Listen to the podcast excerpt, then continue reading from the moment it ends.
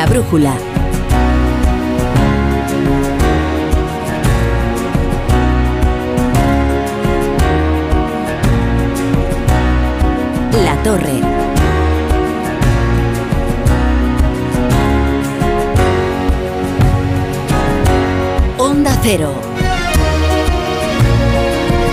Son las 11 menos cuarto, las 10 menos cuarto en Canarias. Hoy comienza algo más tarde la tertulia de la brújula por esto del fútbol de la Supercopa. Ha estado muy emocionante, ¿eh?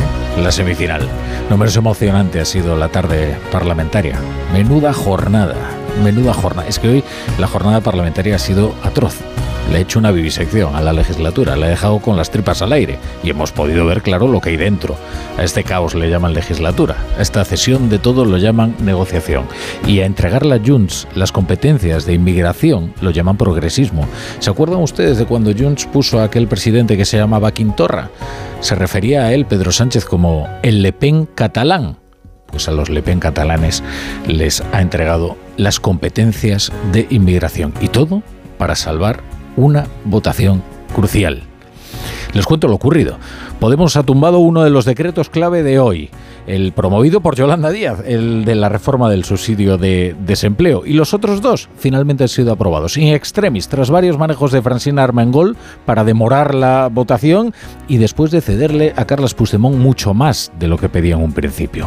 O sea que además de retirar el párrafo de la discordia, ese que incluía lo de la cuestión prejudicial ante la justicia europea, le ha entregado Pedro Sánchez las competencias de inmigración y una reivindicación histórica ¿eh? del nacionalismo catalán, que es la publicación de las balanzas fiscales.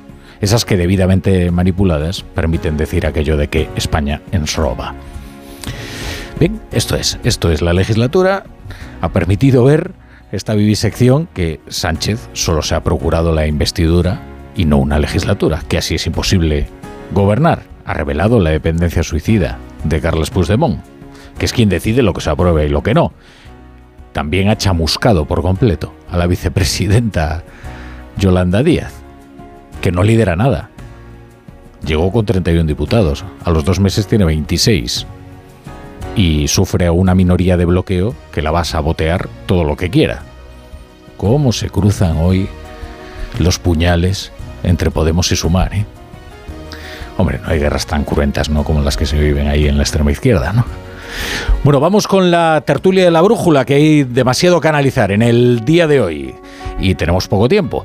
David Jiménez Torres, ¿qué tal? Buenas noches. ¿Qué tal, Rafa? Muy buenas noches. José Manuel González. Buenas Muy noches. buenas noches.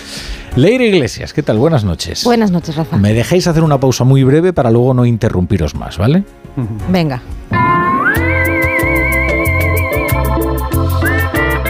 A todos nos gusta encontrar la casa tal y como estaba cuando nos fuimos, sin nadie. Por eso el seguro de hogar de línea directa se encarga de todo lo importante en caso de que ocupen tu vivienda. Sí, y ahora también con cobertura por ocupación ilegal. Cámbiate y te bajan el precio de tu seguro de hogar sí o sí. Llama al 917-700-700, 917-700-700 o ve directo a lineadirecta.com. El valor de ser directo. Consulta condiciones. La brújula. Oye, Alberto, ¿tú tienes alarma? Sí, la de Securitas Direct. ¿Y qué tal? Es que estamos pensando en ponernos una. En mi bloque la está poniendo todo el mundo. Y me preocupa que si vuelven a robar, entren en mi casa. Ni te lo pienses. Por lo que cuesta, merece la pena vivir tranquilo. Protege tu hogar frente a robos y ocupaciones con la alarma de Securitas Direct. Llama ahora al 900-272-272. Soy de legalitas porque a veces pasan cosas que no te esperas. Como cuando tuve aquel accidente y lograron que me indemnizaran. O cuando me hicieron unas quemaduras en la depilación láser y me ayudaron a ganar mi reclamación. Hazte de legalitas en el 900 y siente el poder de contar con un abogado siempre que lo necesites. Y ahora, por ser oyente de Onda Cero, ahórrate un mes el primer año. Tienes 30 segundos para imaginar, para imaginarte el futuro, o como te gustaría que fuese, para imaginarte el mundo, el tuyo, o el que heredarán las generaciones que llegan, un mañana en el que podamos hacer que las cosas sucedan. Imagínate lo que quieras, lo que te emociona, lo que podremos lograr. Si en los últimos 100 años la tecnología nos ha permitido conectar como nunca la vida de las personas, imaginémonos todo lo que seremos capaces de hacer en los próximos 100. Telefónica, imaginémonos. La brújula.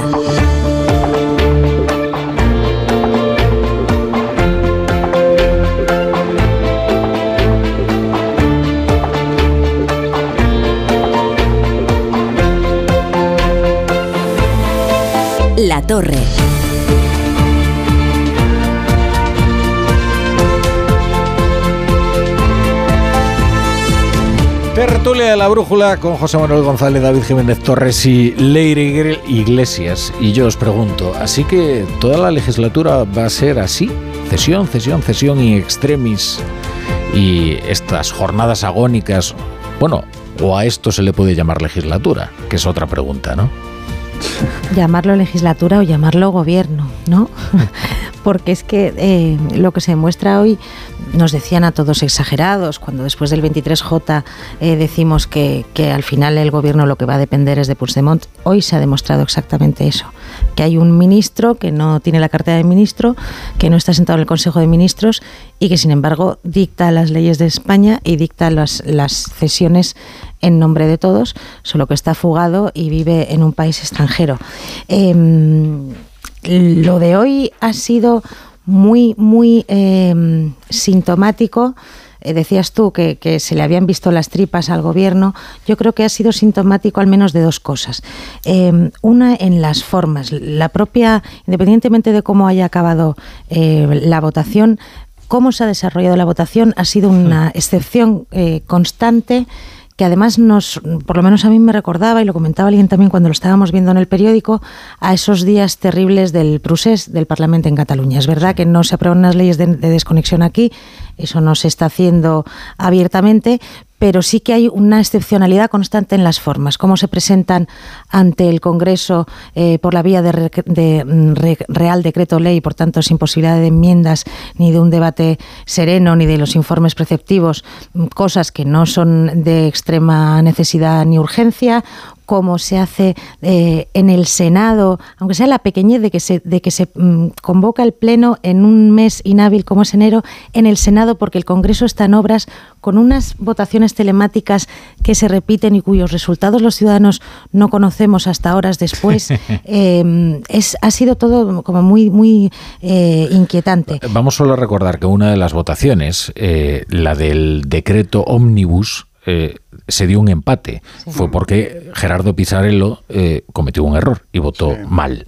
Eh, claro, nadie se explicaba qué era lo que había ocurrido porque tampoco conocíamos el pacto por el que Junts había decidido abstenerse ¿no? en los dos decretos. ¿no? Eh, finalmente eso es lo que ocurrió, que, que se equivocó uno de sumar. Bien, y entonces hubo que repetir la, votación, pero todo esto mm, mediante diversas artimañas de Francina Armengol para facilitar que estuvieran presentes todos los que tenían que estar para que eh, ganara el, el sí y dando una sensación de confusión y de falta de transparencia que yo creo que a los ciudadanos no nos, no nos da ninguna buena sensación, sino todo lo contrario. Y luego, por cómo ha acabado la cosa al final, tanta agonía para acabar cediéndolo más de lo que más, públicamente estaban más. exigiendo los de Puigdemont al principio. A mí me parece, son muy graves muchas de las cesiones, tú has comentado alguna, la, la extraordinariamente grave me parece la de inmigración. O sea, es la primera vez que yo sepa que el gobierno de España cede por delegación, porque está en la Constitución, la competencia de la inmigración es, eh, corresponde al Estado el control sobre la inmigración a una de sus regiones. La inmigración son muchas cosas. Entre ellas, no solo es el control de quién entra, quién sale y según qué baremos, eh, que entiendo que de alguna manera tendrá que coordinar con el Estado. La inmigración también tiene una vinculación muy importante con, la, con el terrorismo. Y en nombre de, de parar a la derecha y liberal de extrema derecha de Vox, se está dando la inmigración a la extrema derecha catalana. Yo fíjate, has dicho que Puigdemont es un ministro, yo más que un ministro, casi casi. Yo mm. creo que es la persona que tiene la llave de esta legislatura si quiere seguir adelante o no. Eh, tendrá que decidir cuando si le concede o no el, el formato del referéndum Pedro Sánchez o no se lo concede. Yo creo que en ese momento Puigdemont decidirá cortar el grifo, ¿no? Pero lo que, lo que está claro es que ha conseguido práctica, prácticamente todo lo que, lo que ha pedido. A mí de lo que se ha aprobado hoy, lo que más me preocupa con grandísima diferencia es el tema de las empresas. Esto de que las empresas tienen que establecer su sede donde tienen la actividad y que vuelvan las empresas a Cataluña me parece peligrosísimo. La libertad de la empresa, eh, romper un, un, formato que se establece en la propia Unión Europea, no sé qué va a decir la Unión Europea sobre esto y no sé qué van a decir las empresas sobre este asunto, pero por ahí vuelve el camino, por ahí vuelve a transigir una vez más Pedro Sánchez, que insisto, me parece Peligrosísimo. Y luego lo que se ha demostrado es que el formato este decreto para todo, para todo, para cualquier cosa, la que tú mezclas una cosa con otra completamente distinta que no tiene nada que ver, pues ya no les vale. Ya no les vale. Empezaron con en la época de la COVID, donde ya el extremo máximo que hicieron de los decretos fue mezclar subida de pensiones con la aprobación de la mascarilla. Ahora en los tres decretos mezclaban todo tipo de, de cosas diferentes que no tenían nada que ver. Entonces el sistema ya no le vale a Pedro Sánchez, tendrá que negociar ley por ley. Y la cuarta asunto titular que muy muy destacado es el tema de Podemos, que parecía que era lo que menos se podía producir o lo que hmm. presuntamente ¿no? Podemos podía amenazar y no realizar, y a la primera de cambio lo ha hecho. Con lo cual, a partir de ahora, esos cinco diputados de Podemos van a tener su vida propia, van a decidir lo que estimen oportuno y van a hacer muchísimo daño, todo el daño que puedan a Yolanda Díaz. Todo. Mm. Sí, es, es interesante que un lugar común muy frecuentemente repetido es esta idea de que hoy en día todo en la política es muy impredecible, ¿no? Y sin embargo, yo creo que la escena que hemos vivido hoy era tan perfectamente predecible que además han corrido ríos de tinta eh, diciendo que este tipo de cosas iban a ocurrir. ¿no? Eh, ¿Cuántas columnas, cuántos artículos, cuántos editoriales de radio se han armado sobre la idea de que eh, armar una legislatura sobre el apoyo de Junts no solo era inmoral, en el sentido de que requería el pago de una amnistía, sino que además era un auténtico disparate. Era un auténtico disparate hacer depender la estabilidad de una legislatura de un ser incomprensible que lleva seis años huido de la justicia, viviendo en el extranjero como una especie de pretendiente carlista, diciendo que él es el presidente de una república ficticia, ¿no?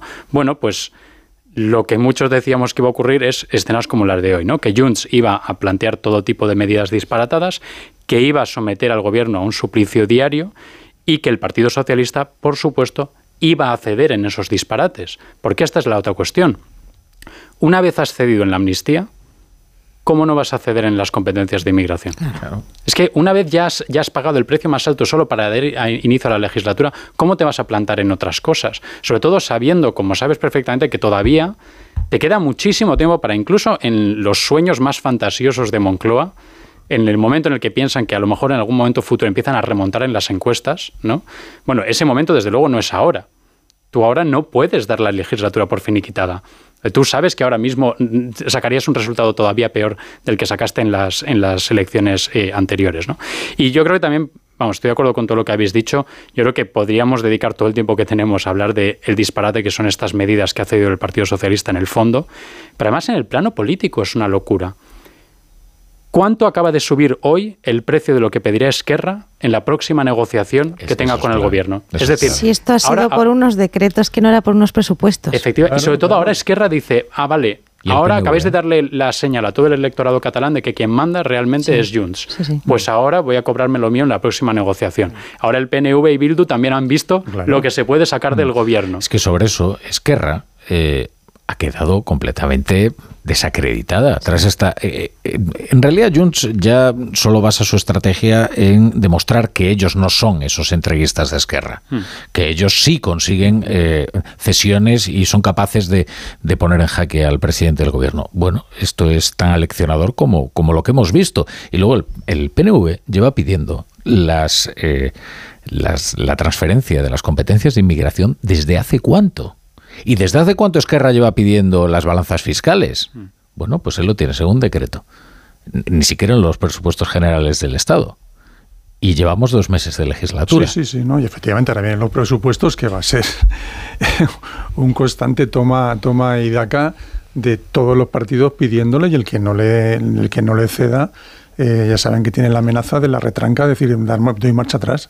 O sea que Pedro Sánchez se ha metido en un camino eh, absolutamente lleno de, bombas permanentes durante este año de legislatura primera. ¿no? Luego yo más allá es que no soy capaz de vislumbrar e insisto en que mm, cuando venga la siguiente parte, que es la parte mollar del tema de la independencia que pide que pedirá Esquerra también y que pedirá que pedirá Junts, veremos qué pasa el año que viene o a final de este año con la situación actual, porque vienen unas elecciones en Galicia, veremos lo que pasa pero presumiblemente las elecciones al Parlamento Europeo mm, no le debe ir muy bien al PSOE, no le, presuntamente no le debe ir muy bien, se supone que el PP debería conseguir más votos. pero el día a día va a ser muy, muy complejo y con una Yolanda Díaz muy desdibujada dentro del gobierno. Sí, es verdad que también lo de Podemos, lo que demuestra hoy, yo, yo no, a mí me cuesta auscultar cómo se comportará el electorado de extrema izquierda, ¿no? si verán a Podemos como los que lo único que buscan es foco y prolongar la carrera política de Irene Montero, o si les verán como Podemos espera que le vean, ¿no? Como el partido verdaderamente em, representativo de la extrema izquierda, mientras que Sumar sería sencillamente una marca blanca del, del PSOE, ¿no? O sea, no sé qué traducción escenas que, como la de hoy puede tener en las elecciones europeas. ¿no? Lo que sí que es evidente es que mm, Podemos cada vez tiene más presencia y más personalidad y de una manera completamente inversa a lo que ha sido su declive electoral. los dos eh, protagonistas han sido Podemos y Junts. los dos que han estado en el escaparate de todo el mundo. Mm. Pero la derrota de hoy de Yolanda Díaz yo creo que es muy importante. o sea, porque si de alguien era responsabilidad tener más o menos manejados mm. a los miembros de tu propia coalición llamada Sumar era de Yolanda Díaz. Y la frivolidad, creo que con la que ha tratado este asunto, prácticamente haciendo como si no existieran, cuando es un enemigo dentro que va a hacer todo lo posible por intentar eh, fastidiarte, el victimismo con el que habla, eh, me parece que, que está rodeado todo por una por una falta de, de, realismo eh, que asusta un poco y que me imagino que, dentro del gobierno le penalizará de alguna manera. Es que además, si, esto es una vivisección, eh, es porque permite efectivamente ver de qué está hecha la legislatura. Y ahora vemos, eh, por ejemplo, qué es lo que motiva a determinados grupos al acudir al Congreso, votar sí o votar no. Desde luego no es el contenido de las medidas. Podemos buscar una excusa cualquiera para votar o casualidad no al decreto que promueve Yolanda Díaz. No, lo que quería era castigar a Yolanda Díaz y reivindicarse como un interlocutor directo, bilateral del gobierno, con el que tienen que negociar cada una de las leyes. Ah, que no os habéis sentado con nosotros a negociar. Bien, pues nosotros votamos no. Y así vosotros ya sabéis a lo que os atenéis en caso de que nos sigáis ignorando. Es cosa que yo no ha sido, porque ellos han dicho que iban a votar que no, y todo el rato Yone Belarra estaba diciendo que no han hablado conmigo, no han hablado conmigo, no me han dicho nada. Junts dijo que iba a votar que no y luego se ha abstenido, que es lo que ha permitido que luego salga adelante todo. Con lo cual Podemos tiene una coherencia ante sus militantes ¿no? y ante sus presuntos votantes. Yo, la, yo la medalla, perdonadme la coherencia, se la doy a Junts, que habla carito.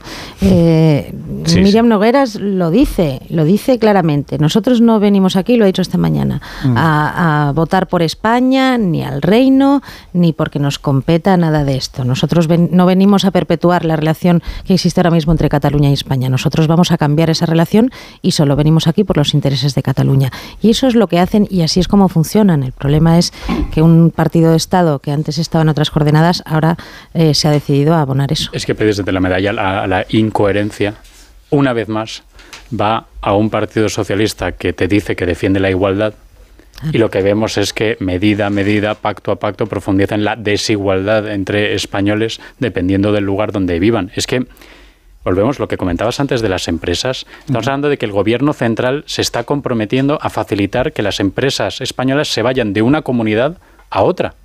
Es que el agravio comparativo que eso genera entre los distintos lugares de, España es, es, verdaderamente notable. Y luego, de nuevo, esta idea, eh, los ayuntamientos catalanes ahora van a tener competencia para expulsar a inmigrantes. ¿A dónde los van a expulsar?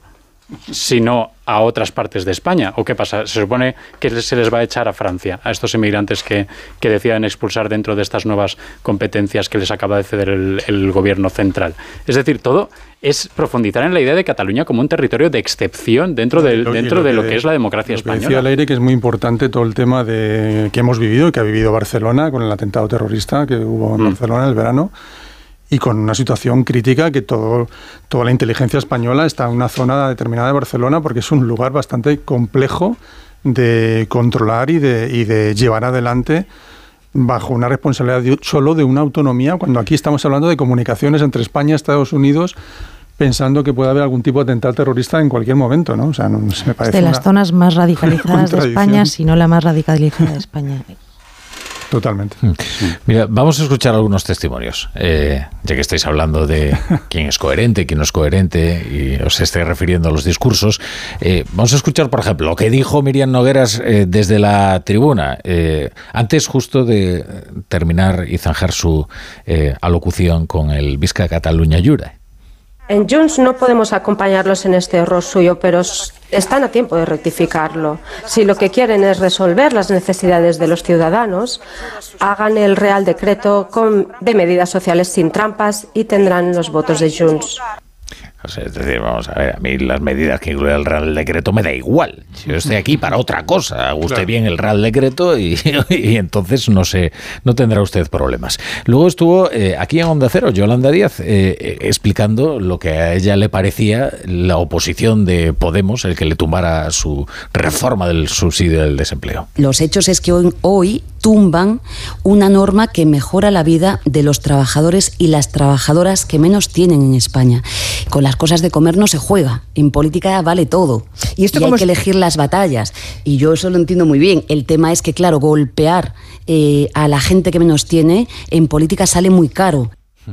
Eh, de todas maneras, mucho más elocuente que, lo, que el discurso de Yolanda Díaz eh, fue la cara de Yolanda Díaz, porque bastaba verla en, la cámara para eh, con el rostro demudado. Eh, quizás solo había un rostro algo más descompuesto, que era el de Félix Bolaños, pero entendemos que Félix Bolaños sí al final encontró un cierto alivio, digamos, y no así. Yolanda Díaz, que yo creo que sale abrasada. Y un, y un último testimonio, que es el de Alberto Núñez Feijo, que comparecía. Eh, pues cuando se estaba produciendo la votación del último decreto, para declararse atónito por lo que estaba viendo. Si hubiese sabido que la política consistía en lo que he vivido en los últimos meses, en los últimos días y en las últimas horas, yo no me hubiese dedicado a la política. Me siento, como la mayoría de los españoles, atónito.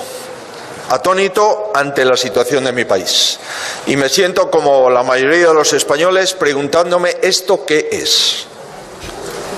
Esto que estamos viviendo en el Congreso de los Diputados, ¿qué es? ¿Qué es? ¿Qué es? Pues mira, yo diría, eh, una de las cosas más difíciles para la oposición en este momento es acertar ya no en los argumentos, porque creo que los argumentos son conocidos, sino en el tono, y me parece que Feijó hoy ha acertado plenamente en el tono. Porque creo que el tono de la respuesta a lo que estaba pasando no podía ser solo la indignación, sino era el desconcierto barra la depresión. Es decir, y, en eso sí que creo que engarza bastante bien con la reacción normal que puede tener cualquier ciudadano que haya visto lo que ha, lo que ha ocurrido hoy. Yo lo veo de otra manera. No me importa el tono.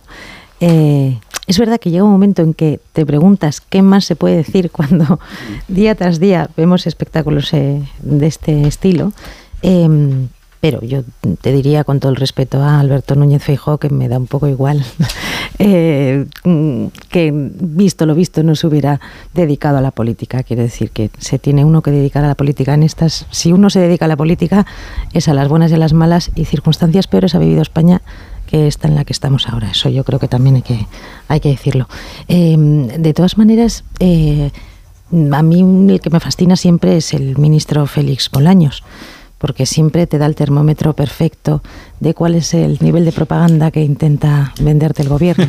Em, claro, entonces ha intervenido hoy cuando, cuando nos hacían creer, porque yo ya no sé que esto lo iban a perder, eh, ha salido diciendo que, todos los diputados son responsables de ir a favor de las familias o en contra de las familias, a favor de los trabajadores o en contra de los trabajadores, cuando al final se resumen que se trata de ir a favor o en contra del interés personal de Puigdemont y compañía. O sea que quieres escuchar a Bolaños. Sí, por favor. Ruego a sus señorías que comprendan la importancia que tiene el voto que van a emitir hoy para millones de ciudadanos, de familias y de empresas, que esperan que sus representantes les hagan la vida más fácil y no más difícil. Ustedes, señorías, están aquí para hacer el bien a quienes les votaron y no para perjudicarles con politiquerías que nadie entiende. Hagamos política útil, política que mejora la vida de los ciudadanos y de las familias. Politiquerías, que nadie entiende. me encanta. Y, sobre todo politiquerías que nadie entiende y termina cediendo. El IVA del aceite de oliva a, a Puigdemont, las competencias de inmigración a Puigdemont, las balanzas fiscales, que es algo que sabemos que en todas las casas españolas hay una preocupación real sobre las balanzas fiscales. Luego las empresas están encantadas también con el tema de que, hay que se les promocione el regreso a, Cataluña. En, uno de los decretos hay que reiterarlo y subrayarlo y subrayarlo varias veces el tema de la amnistía, que han conseguido eliminar cualquier tipo de de lo que llaman esa cuestión perjudicial del perjudicial de los de los jueces para intentar que este señor Puigdemont vuelva aquí a España. Conste que, no pueden hacerlo. No pueden hacerlo, o no pueden hacerlo. tú antes te referías a una cuestión que, yo creo que es crucial, ¿eh? que creo que es crucial. O sea, yo creo que Carlos Puigdemont sabe perfectamente que una cosa es la falta de escrúpulos y otra la omnipotencia. De lo primero, desde luego, eh, está sobrado, eh, quiero decir, que está sobrado de carecer de escrúpulos, perdón la contradicción, mm. Pedro Sánchez, pero no es omnipotente que le vamos a hacer. Esto que, a lo que te referías tú, ¿cómo se va a ir contra la libertad de establecimiento de las empresas? O sea, eh, vamos a ver, Pedro Sánchez no pudo evitar que Ferrovial se fuera a Ámsterdam, va a evitar que la Caixa se permanezca en Valencia, o que, bueno, no vamos a decir más nombres de, bueno, sí, o el Banco Sabadell en Alicante, que estuvimos ayer allí.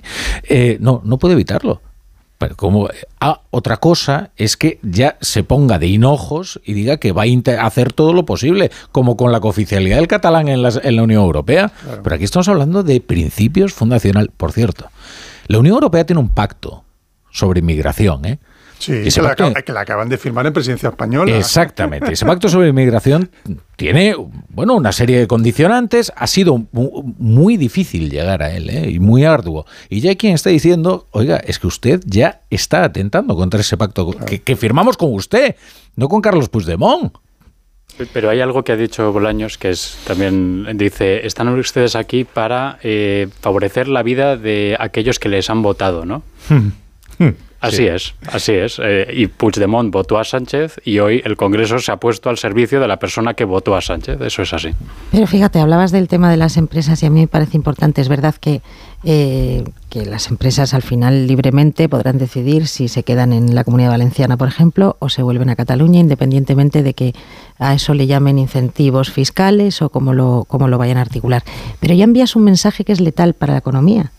Porque en el fondo ya estás diciendo que el gobierno, eh, si no lo hace ya, puede estar abierto en cualquier momento a intentar eh, legalmente exprimir como pueda a las empresas a las que considere malas o, enemigas del Estado, enemigas en este caso de Cataluña. Inseguridad jurídica. Y eso genera problemas, y eso genera problemas no solo en Cataluña, sino en el conjunto de España, porque ya no se trata solo de lo que le afecta a Cataluña, es que es lo que le afecta al conjunto de España. Porque dicen, es que no se va a multar a ninguna empresa, lo que se va a hacer es estimular o incentivar. Ya, lo que pasa es que si tú incentivas para que estén en Cataluña, están, estás desincentivando que estén en otro lado. Extremadura. Oiga, y el extremeño, que porque, oiga, ¿qué es esto? Por cierto, un gobierno que ha hecho eh, una batalla personal contra la Comunidad de Madrid claro. por su política de intentar atraer empresas que vienen de otras partes de España. El dumping, el dumping fiscal.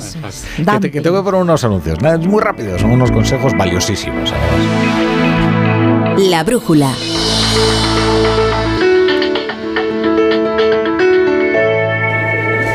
Un pincho de tortilla, por favor. ¿Con cebolla o sin cebolla? En un país con tantas posibilidades, hay un lugar para todos. Descubre nuestra cama Citroën Made in Spain con condiciones especiales hasta fin de mes. Citroën.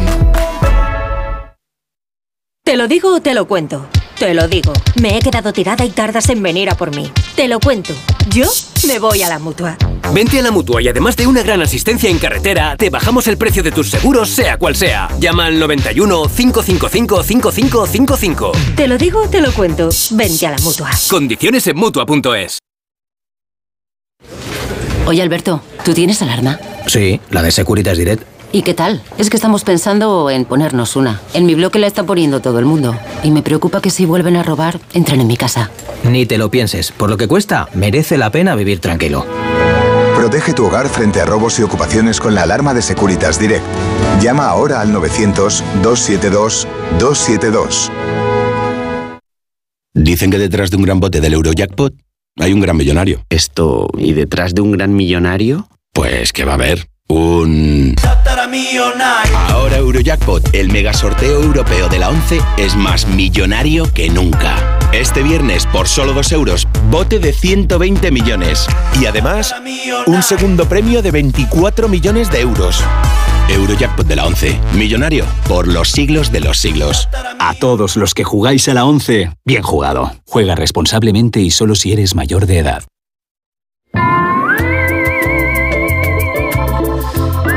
Si eres motero, Línea Directa tiene dos buenas noticias para ti. La primera es que si te cambias te bajan el precio de tu seguro de moto sí o sí. La segunda es que tienes cobertura de casco, guantes y cazadora. Ve directo a lineadirecta.com o llama al 917-700-700. El valor de ser directo. Consulta condiciones. La brújula.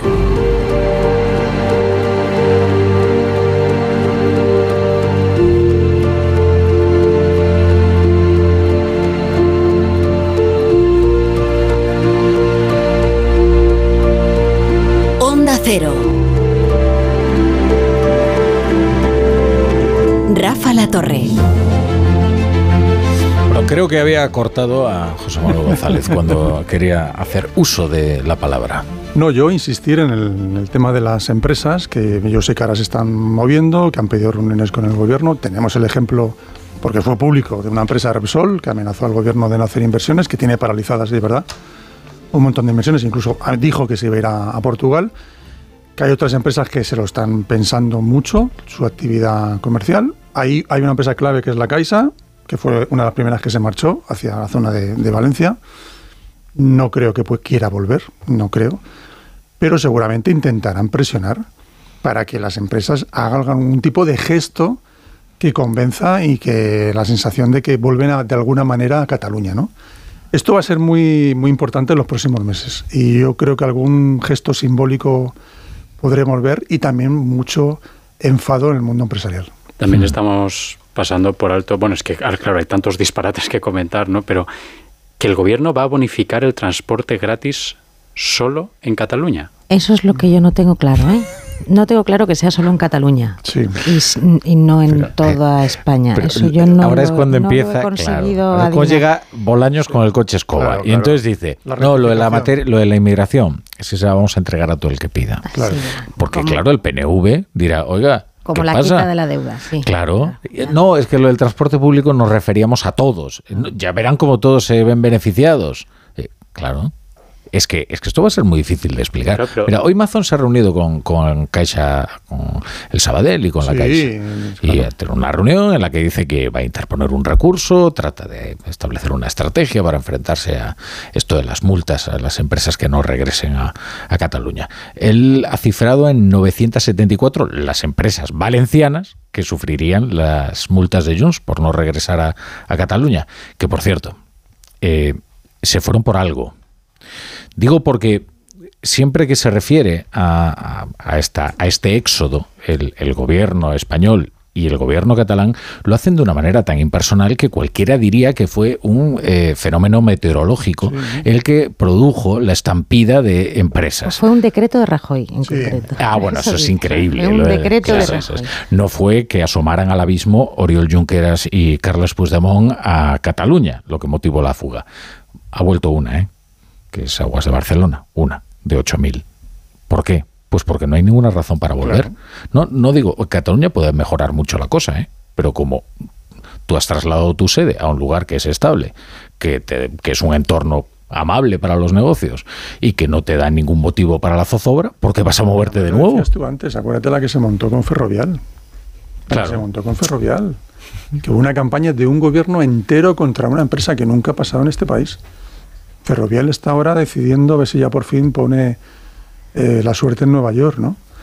Pero Nueva fíjate, fíjate David, también con lo que decías de que no tenemos claro si va a ser solo eh, en Cataluña o en toda España que el Estado se compromete a, a correr eh, con el gasto de, las bonificaciones en transporte público. Eh, nos pasó también con Marruecos, nos ha pasado también con Kosovo y nos pasa también con esto. Decisiones importantes del gobierno no las conocemos a través del gobierno, Mm. sino a través de, de otra persona, que en su caso era una carta marroquí. Mm. Luego fue el viceprimer ministro de Kosovo, creo, con esto de que ahora aceptamos los visados de, Mm. de Kosovo. Y ahora nos hemos enterado, por un, hace unas horas vamos, por un comunicado eh, en catalán de, de Junts. Y no ha salido hasta que hasta la noticia que yo tengo, eh, el gobierno a decir si hay una cosa que es matizable, si esto es verdad, si esto es mentira. Nos, nos enteramos de que a los No puede. españoles, al conjunto de los españoles, nos quitan una competencia que figura en la Constitución, que es la inmigración. Nos enteramos a través del beneficiario que lo que quiere es cargarse España y la Constitución. Entonces, Es, es que la dirección de viaje de todo esto es o vamos a una España muchísimo más desigual o a una España muchísimo más esclerotizada. De nuevo, ¿qué significa descentralizar las políticas de inmigración? Que estén al nivel de cualquier gobierno autonómico o ya, digamos, de cualquier ayuntamiento. O sea, que alguien, lo que estamos viendo son transformaciones importantes en cómo se gobierna nuestro país que, sin embargo, parecen haberse tomado en una decisión completamente coyuntural sin que nadie haya reflexionado seriamente sobre las consecuencias enormes que esto tiene para todos los españoles y para mucho tiempo eh, No, en eso estoy totalmente de acuerdo contigo. Estamos haciendo, estamos viendo pequeñas decisiones cada día que están atomizando el Estado. Ah. Están tomando una decisión que no estaba escrita en el programa electoral del PSOE de ninguna manera, ni ahora ni Sin que haya ningún ni debate nunca. público sobre Eh, esto. ¿Cuándo ha habido un debate. público en España de si las competencias de inmigración tenían que estar en las comunidades autónomas en Pero vez si de es que todo viene por el formato, por la fórmula del Real Decreto Ley. Si es que a raíz del Real Decreto Ley tú haces lo que te da la gana desde el, desde el Consejo de Ministros, traslada al Consejo de Ministros al Parlamento, sin pasar por el Consejo de Estado, sin pasar por el Consejo General de Poder Judicial, sin ningún tipo de informe previo. Porque, José Manuel, lo que uno se pregunta ahora es por qué se han estado negando, negando a hacerlo durante todo Durante este tiempo. Claro. Porque so- son décadas, ¿eh? Claro. ¿Por y qué? eso sí que está fundamentado. Claro. y además lo tienen perfectamente argumentado, fundamentado, igual que la amnistía, ¿eh? O sea, hay un argumentario riquísimo Claro. acerca de por qué es imposible una amnistía en España. Claro. Por parte de socialistas, Lo que digo, te ¿eh? demuestra es que lo que va viendo es que el gobierno va acaparando todo el poder, Claro. el legislativo y el judicial, pero Vamos. de una manera permanente. Leemos los periódicos, que veo que ya están llegando casi todos, casi todos. Juanjo de la Iglesia, ¿qué tal? Buenas noches. No me Pues- digas que hoy hablan de otra cosa. No, todo el mundo habla de la cosa. De la cosa. Sí. El mundo cosas. abre con Cosa este es el titular. fútbol, ¿no? Sí, el fútbol. pues no. Es eh, esto que estabais hablando. El mundo abre con un titular de cinco columnas. Puigdemont arrastra a Sánchez a un martirio de cesiones de Estado.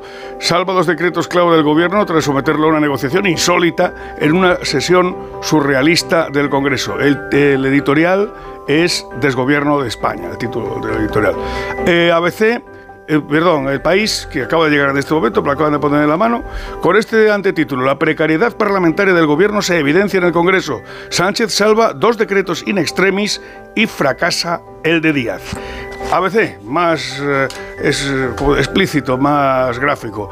Junts exprime a Sánchez. El gobierno salva los decretos tras someterse a las exigencias de Puigdemont y Yolanda Díaz es la gran derrotada al tumbar Podemos la reforma del subsidio de desempleo. En el periódico, Sánchez cede ante Junts para salvar las primeras votaciones. En 20 minutos, el gobierno se pliega ante Junts y en el adelanto del español, una de estas frases históricas que han hecho famoso a Pedro Sánchez. Sánchez tras salvar dos de sus tres decretos. Somos un gobierno humilde y bien está lo que bien acaba. Me gusta, me gusta. Es verdad que eh, es un Ha gobierno humilde humilde, con, trabajador. con- con muchas razones para serlo, desde luego. Sí, se ha dicho que es humilde y trabajador. Y, traba- y laborioso, creo Laborioso, que fue sí, la palabra. perdón, sí, laborioso. Sí, sí. Hay más asuntos, ¿eh? Eh, ¿Nos da Sí. tiempo a echarnos una Bueno, ojeadilla? venga. El, el país dedica un titular en primera al asunto de Ecuador. El presidente de Ecuador, estamos en guerra. Novoa ordena a los militares combatir la ola de violencia. A pie de página en el mundo, una información a cuatro columnas. El mundo testigo del shock tras el asalto de los narcos a un canal de te- televisión de Ecuador. Los tiguerones buscaban a un compañero. Rogábamos a Dios que no lo encontraran, entre comillas.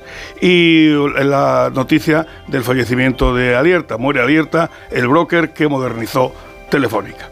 En el periódico, a pie de página, una noticia sobre el asunto de Grifols. Grifols lleva a Gotham ante el juez para salvar la cotización y el prestigio. Y eh, me ha quedado antes por ver otro digital, que es el diario.es. El gobierno sortea su debilidad parlamentaria con nuevas concesiones a Junts. Por cierto, hay un, un artículo de Neus Tomás titulado Las lentejas de Bolaños y el dentista de Junts. Hasta ahí puedo leer, sobre todo porque serán las lentejas de Miriam Nogueras. Aquí quien cocina ya sabemos que es Junts y quien tiene que tragar es el gobierno. A ver si vamos a confundir aquí quién es el Totalmente. comensal y quién es el hostelero. Bueno, tenéis 15 segundos cada uno para... Pues mira, eh, muy fácil. Eh, hoy vivimos en una España un poco más desigual y esperpéntica que ayer, pero un poco menos que mañana. Leire. Es difícil superar esto. Eh, después de meterme con fijo, voy a decir que yo igual tampoco me había, sí, sí me habría de- dedicado al periodismo, pese a ver esto de hoy. Eh, pero, en fin, no va a caer Pedro Sánchez hoy, no va a caer mañana. eh, no va a caer pasado mañana. El- la confluencia de intereses entre socios es tan grande que les va a hacer eh, estrambóticamente duraderos y tendremos que tener paciencia y resistencia si queremos que el país no se vaya al carajo. Yo nada, yo vamos a ver qué pasa con el resto de los protagonistas de esta historia, que son, como habéis comentado Esquerra y PNV y Bildu, por ejemplo, que tienen elecciones en el País Vasco y que también pueden meter más salsa en la política parlamentaria y en la política española en los próximos meses. Ah, que me lo habéis hecho, extraordinario. Y ahora hablemos del fútbol. ¿Sabías que en invierno, debido a las bajas temperaturas, aumenta el riesgo de avería en tu vehículo? Por eso, con el seguro de coche de línea directa tienes coche de sustitución también por avería. Cámbiate y te bajan el precio de tu seguro sí o sí. Ve directo a lineadirecta.com o llama al 917-700-700 el valor de ser directo. La brújula.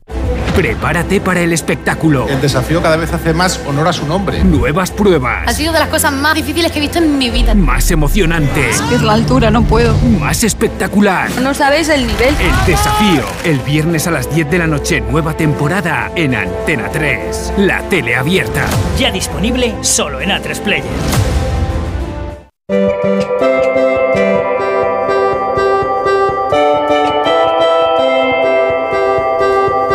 Bueno, tenemos ya con nosotros al infalible Roberto Brasero, que ayer invocó a la lluvia en Alicante y compareció de inmediato la lluvia. Pues sí, justo casi casi cuando salíais de hacer el programa es cuando estaba llegando Claro. el frente ese que, que nos ha dejado lluvia en Alicante y en Murcia, donde no llovía desde septiembre del año pasado.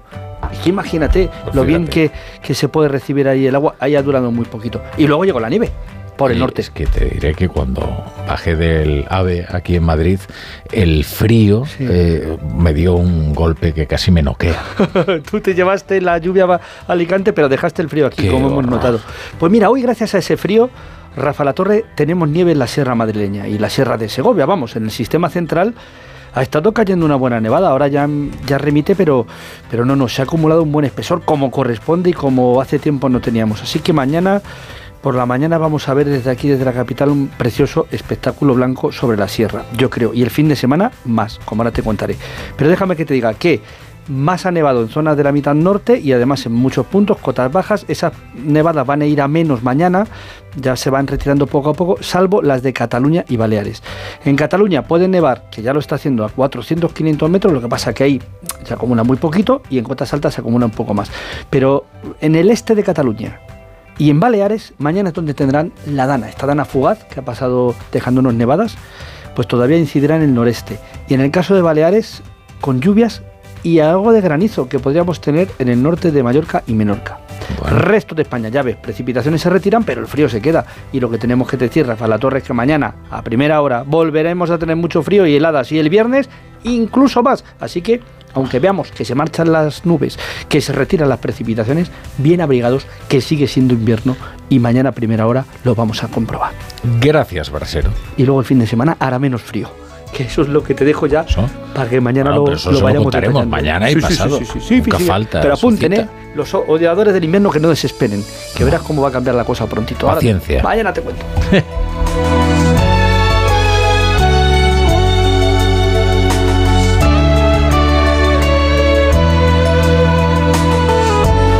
ya, ya está. Hasta aquí. Qué bien nos hemos ganado hoy el jornal, ¿no? Rapidito. Bien está lo que bien acaba. Corto intenso, corto intenso. Bueno, bueno. Y ahora, si ustedes quieren saber todo lo que ha ocurrido en el partido del Real Madrid y el Atleti, pues eh, se lo va a contar Rocío Martínez y Edu Pidal en el Radio Estadio Noche, cada uno de los goles, eh, hasta cinco los del Madrid y hasta tres los del Atleti. Pero no nos vamos a regodear ni nada parecido. Hasta luego.